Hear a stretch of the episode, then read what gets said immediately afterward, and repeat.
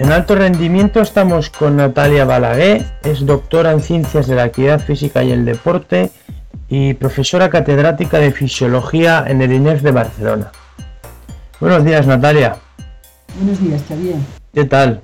Pues muy bien. Perfecto. Eh, a ver, Natalia, eh, ¿qué nos dice la teoría de sistemas complejos?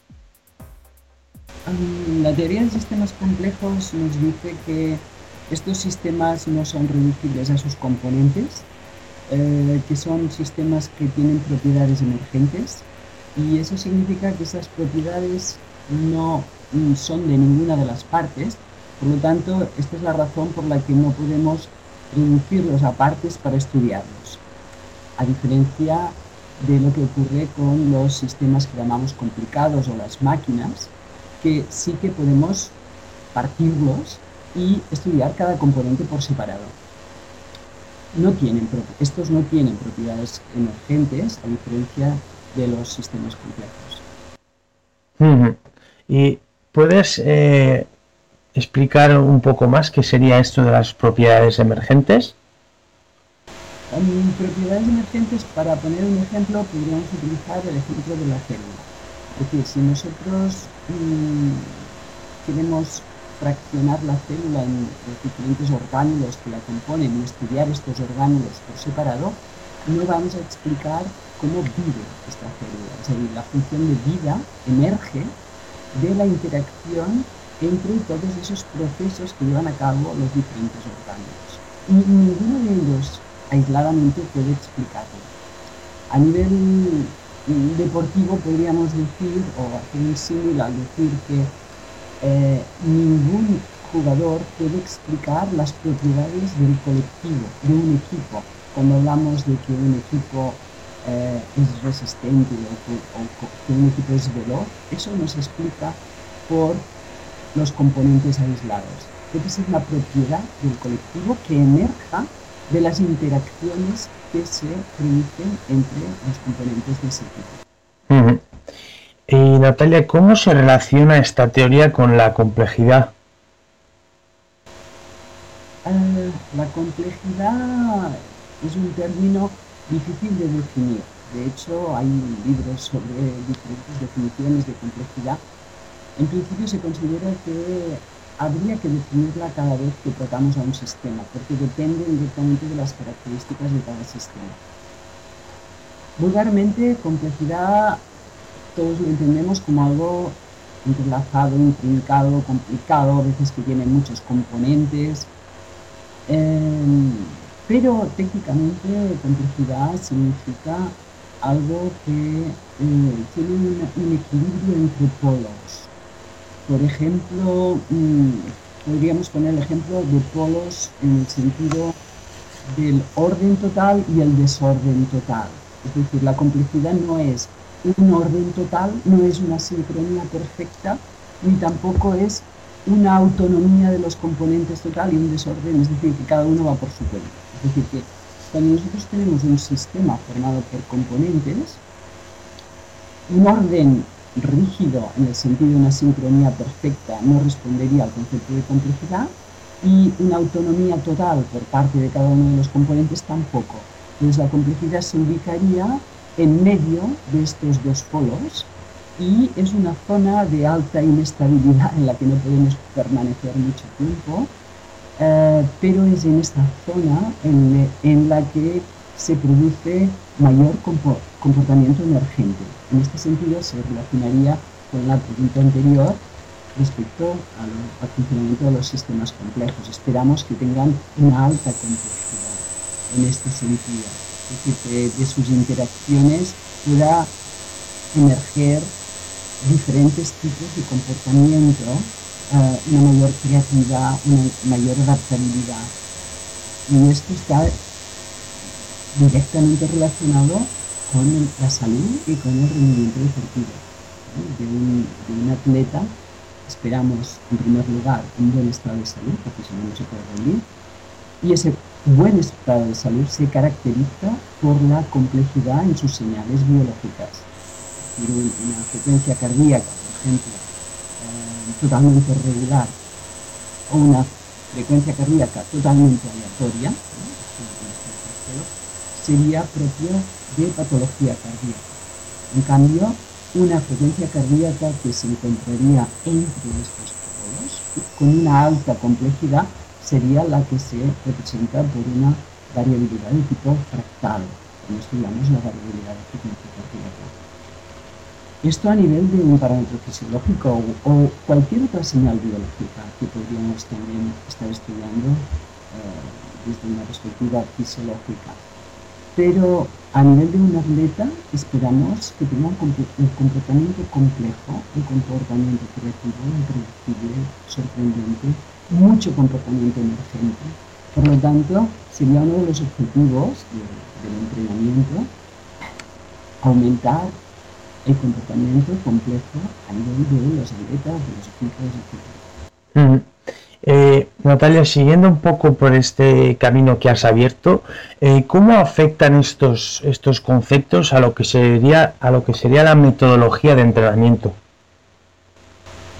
Bueno, yo pienso que lo afectan profundamente porque en la actualidad la metodología del entrenamiento está basada en unos supuestos de eh, sistemas simples o sistemas complicados como máquinas, es decir, mm, los mismos tipos de circuitos de feedback, los mismos programadores que se consideran cuando hablamos de cualquier artilugio técnico, se trasladan al funcionamiento del organismo. Y la fisiología humana, como sabéis, está basada en estos feedbacks de circuitos de retroalimentación negativa para regular las diferentes funciones, etc totalmente asimilables al funcionamiento de cualquier método. Por tanto, a partir de esos supuestos se construyen los métodos de entrenamiento. Pero es que estos supuestos limitan las posibilidades em, de rendimiento del organismo, porque realmente el organismo es un sistema complejo, no es un sistema simple. Por lo tanto, lo que hacen estas teorías es revolucionar los supuestos, es decir, esos supuestos en los que se basan las metodologías de entrenamiento hay que cambiarlos porque existen evidencias de que en realidad estamos trabajando con seres vivos y estos seres vivos tienen propiedades muy distintas a las máquinas. Desde aquí pues hay toda una serie de aspectos a revisar de estos supuestos que es, es necesario cambiar para poder aplicar unas metodologías más afines a esa nueva concepción del organismo. ¿Cuál sería entonces este nuevo, este nuevo enfoque más óptimo eh, desde esta nueva concepción del entrenamiento? Bueno, hablaríamos de que supuestamente más óptimo, porque en realidad mientras que existe una gran trayectoria, hay mucha experiencia, hay muchas recetas de entrenamiento relacionadas con esa visión o con esos supuestos, estos modelos más lineales de comportamiento humanos, existe aún una trayectoria escasa, por lo que hace referencia a la práctica de metodologías de entrenamiento que puedan demostrar esa mayor eficacia y eficiencia. Pero eh, pienso que estamos en la línea de, poder desarrollar ese, tipo de metodologías y poder contrastar, compararlas con otras para poder decir si son más eficaces y eficientes. Pero de entrada, vemos que, esto puede ser así realmente, ya que si por ejemplo consideramos que eh, el organismo eh, no es necesario programarlo porque es un sistema que se autoorganiza. Vamos a ver, es, solo ese principio, ese principio ya cambia totalmente el enfoque de muchas metodologías de actuales. Ese principio de autoorganización en los seres vivos, este principio de que emerge de forma espontánea el orden, esa tendencia espontánea al orden y a la organización, que no hay que pautar desde fuera. Decir, no se necesita ni de un programador externo ni interno que diga cómo hay que hacerlo, nuestro organismo está preparado para eh, encontrar las soluciones más eficaces y eficientes. Y por eso hemos sobrevivido tantos años por, por ese principio. Solo considerando este ya había mucho que cambiar respecto a, las metodologías que, que eh, a nivel de la planificación, ¿qué novedades o qué nuevos enfoques eh, habría que, poner en marcha desde esta nueva perspectiva? Desde una perspectiva de planificación, necesariamente esta debe ser abierta porque estamos trabajando con sistemas abiertos que cambian con el tiempo y que eh, el comportamiento del presente viene determinado por el pasado y el del futuro por el presente. Es decir, hay una correlación temporal a nivel de todos esos comportamientos que son impredecibles al detalle podemos conocer los principios del proceso, pero no podemos ver exactamente qué es lo que va a ocurrir, a mí me parece que mm, unas programaciones ah, demasiado rígidas, casi en el tiempo, a largo plazo, no, tienen demasiado sentido. La, programación debe ser, o la planificación debe ser flexible, debe ser a corto plazo, a corto plazo me refiero a microciclos o incluso dentro del microciclo incluso un menor, a escalas menores. Yo pienso que a medida que el entrenamiento evolucionando, podrá realmente ir a, a a planificar a escalas de tiempo realmente menores.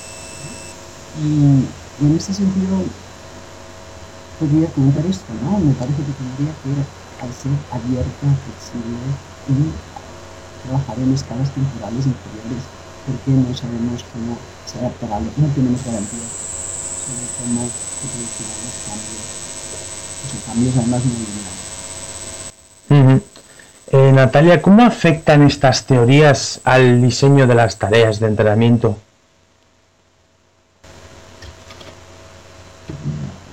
muchas de las tareas de entrenamiento están basadas, como he dicho antes, en esos supuestos de funcionamiento mental del organismo y por lo tanto también están basadas en la repetición, las repeticiones.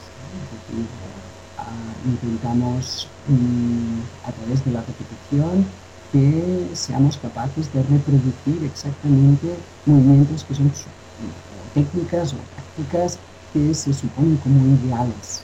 Claro, esta perspectiva, mm, si tenemos en cuenta que los sistemas cambian en el tiempo y que no se producen contextos iguales nunca, eh, veremos que no estamos nunca repitiendo el mismo movimiento.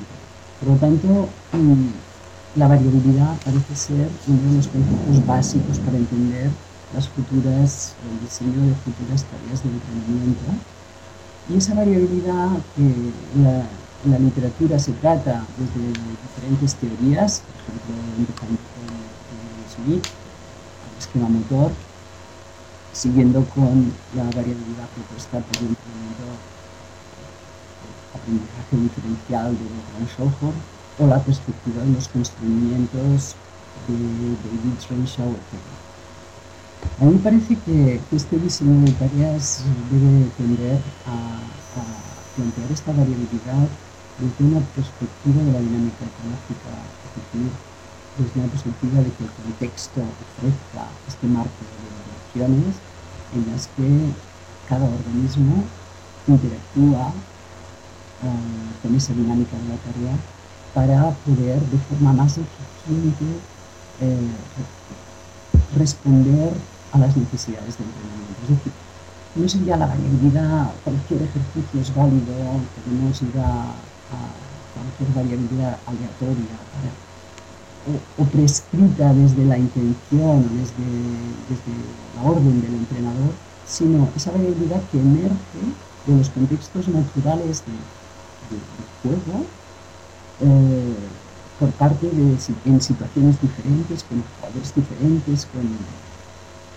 contextos cambiantes, para poder promover las adaptaciones y la flexibilidad que se reclama para un organismo que tendrá que competir siempre en contextos diferentes.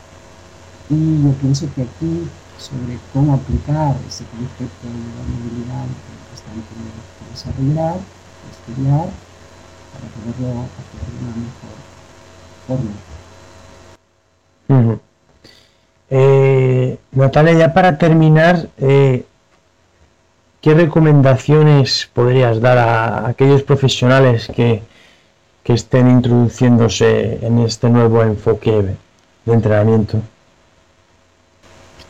Pues la recomendación es, en primer lugar, la de formarse.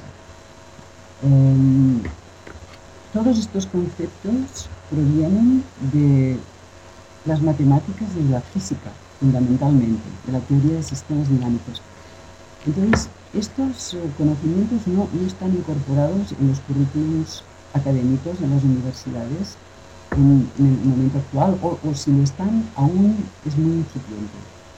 Y, por otra parte, estamos como mucho más acostumbrados a basar las ciencias de la actividad física y el deporte, o el entrenamiento deportivo en este caso, sobre ciencias eh, como la medicina o como la psicología, que tienen muy poca filtración de estas ciencias de la física y las matemáticas que, he comentado.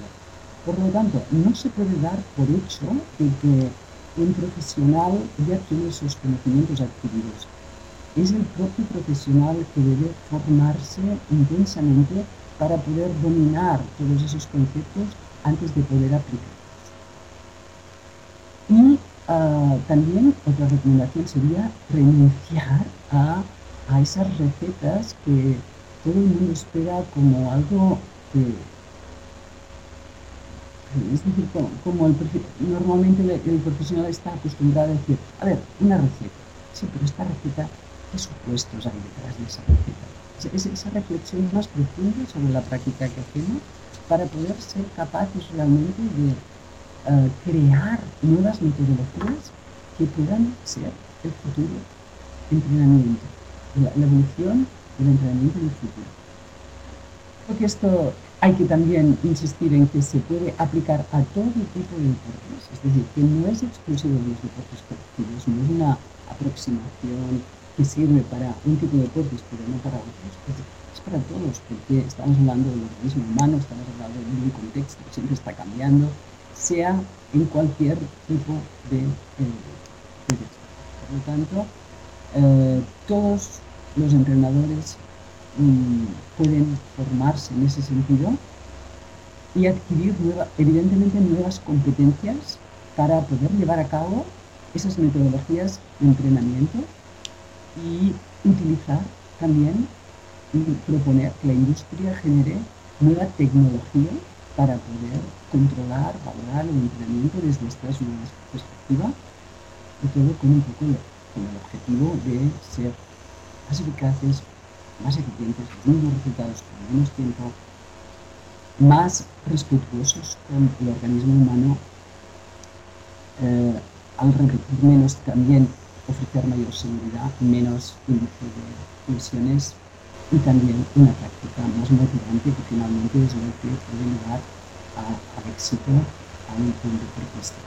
Sentirse motivado por practicar es la garantía mayor para el rendimiento. Muy bien, pues eh, Natalia, en nombre de todo el equipo de alto rendimiento, eh, te agradezco que hayas estado esta mañana hablando con nosotros sobre estos conceptos de sistema dinámicos y complejidad en el entrenamiento. Ha sido un placer. Un saludo. Igualmente. Saludos.